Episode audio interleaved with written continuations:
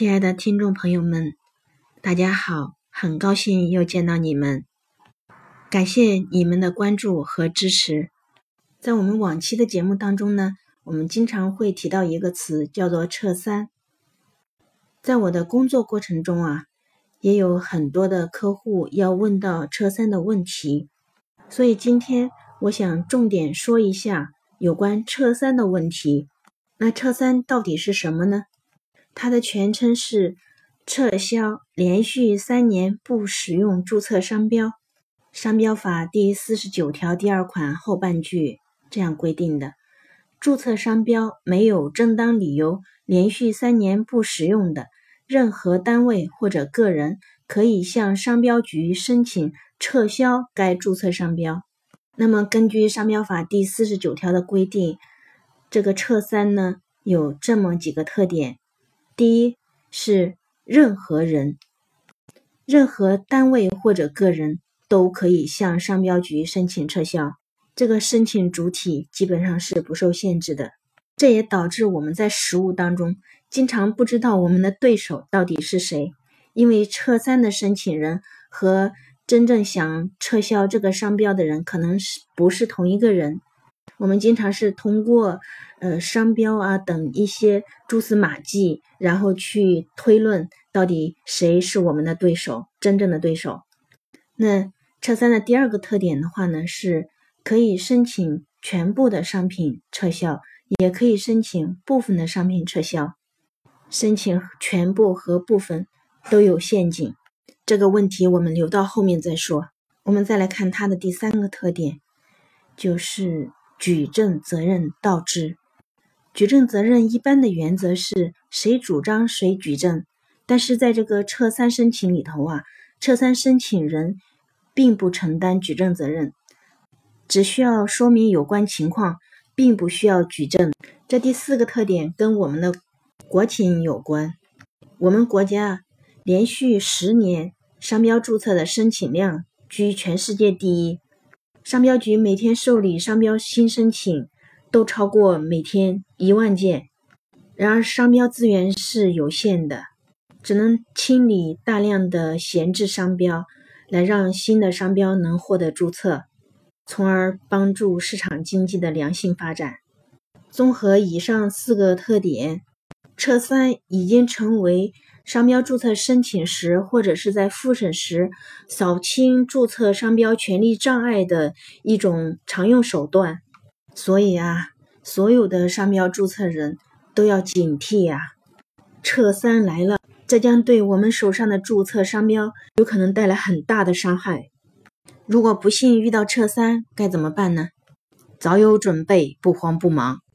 我们来看《商标法实施条例》第六十六条第一款后半段的规定：对于商标注册人来说，商标局受理撤三申请人的撤三申请之后，应当通知商标注册人，限期自收到通知之日起两个月内提交该商标在撤销申请提出前使用的。证据材料或者说明不使用的正当理由，期满未提出或者证据材料无效又没有正当理由的，由商标局撤销该注册商标。我们来解读一下这个法条，它对于商标注册人来说有四个陷阱。我总结的第一个陷阱是收到通知之日起两个月内举证。那首先，这个收到就是一个陷阱。我们可以回想一下，是不是所有的商标注册人遇到这种问题都能收到这个举证通知呢？不一定。注册商标的有效期是十年，有些注册人呢，获得注册证之后就把注册证放起来了，然后就没再问过。十年当中啊，有可能搬家都搬了好多次了，商标注册证上的地址。跟实际经营的地址不一致，而我们商标局啊通知商标注册人的时候，只会用一种方式，那就是挂号信。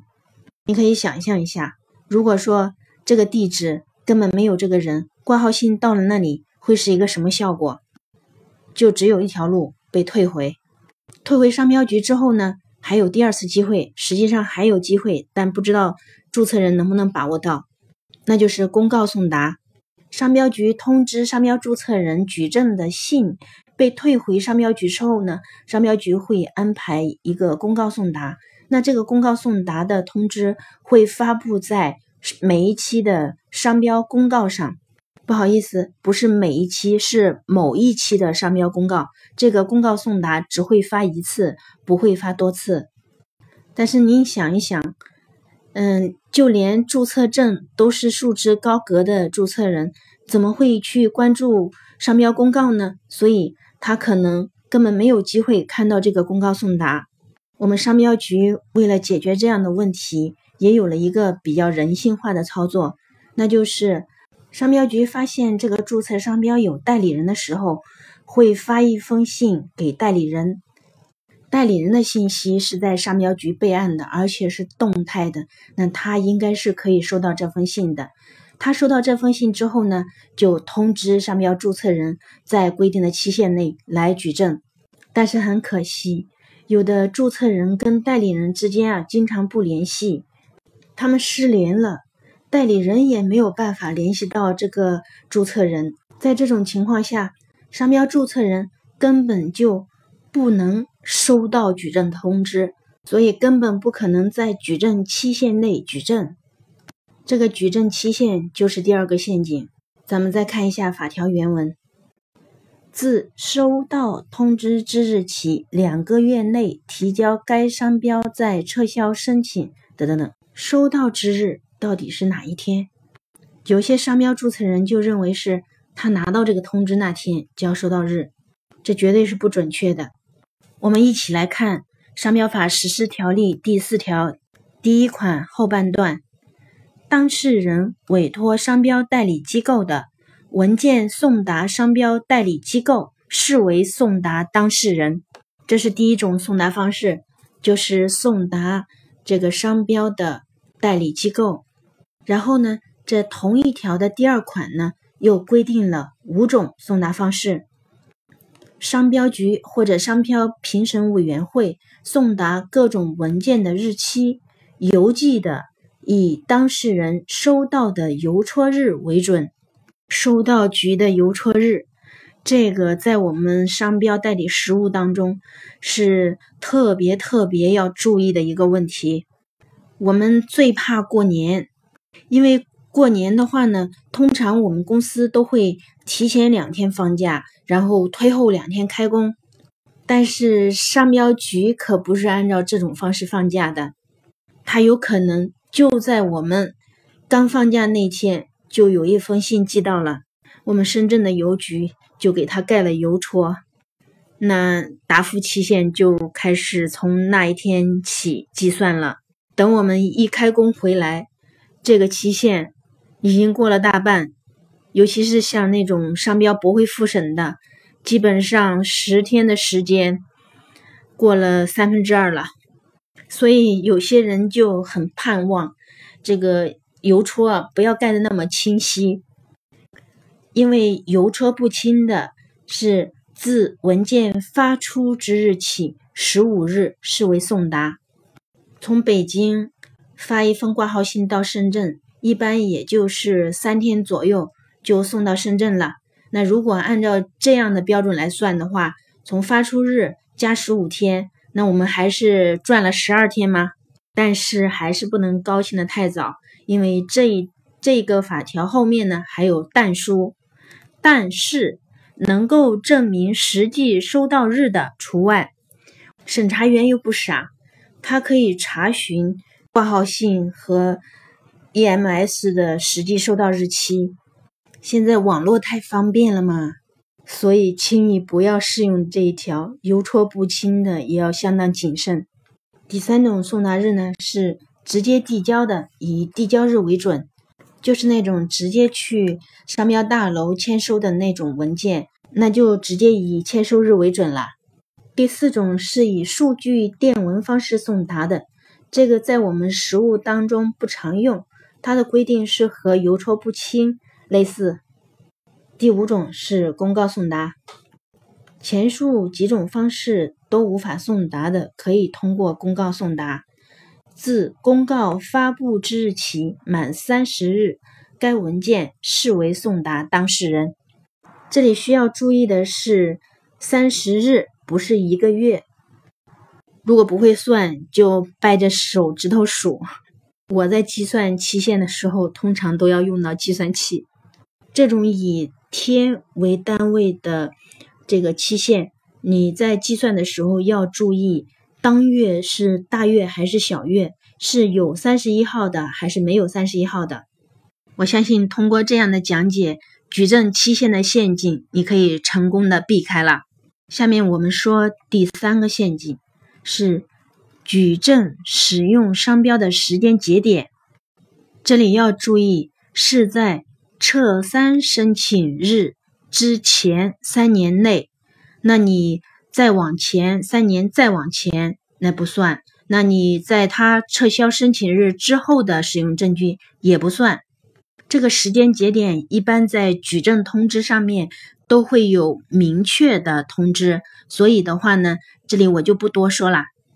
第四个陷阱且得注意，因为这个陷阱真的非常的狡猾。那就是你要注意，你被撤销的商品到底是什么？你要精准的举证。有一些撤三申请人特别狡猾，他明明是要撤销全部商品，但是呢，他不说全部商品，他这样说：他说糖果等全部商品，而且把糖果打上了双引号。如果你不细心的话，你就会只看到哦糖果两个字。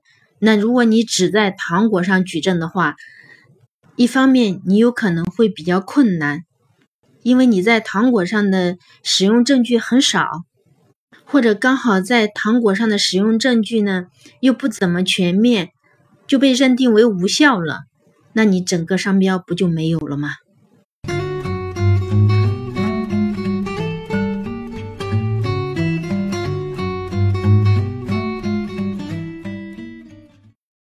今天讲的内容比较多，那我们来回顾一下。首先，我们讲了撤三是什么，以及它的特点，回顾了商标法第四十九条第二款的后半句。我们总结了撤三的四个特点，基本上是对撤三申请人的要求很少，对商标注册人的要求很高。所以呢，现在的情况是。撤三有点盛行，接着我们又提到了商标注册人在撤三申请当中别往坑里跳，举了有四个陷阱。第一个要成功的避开陷阱，就是你要保证你的地址能够收到商标局的挂号信，然后保证能够收到举证通知。第二个要成功的避开陷阱，就是你。要学会计算举证期限，难点在于收到日是在哪一天。要成功的避开第三个陷阱，就是要仔细阅读你要举证使用商标的时间节点在哪一个时间段。第四个你要成功避开的陷阱，就是你要睁大眼睛看清楚它。要测你的商品到底是哪一项，还是哪几项，还是全部？要精准的举证。今天的节目就到这里，感谢听众朋友们耐心的聆听，下期再见。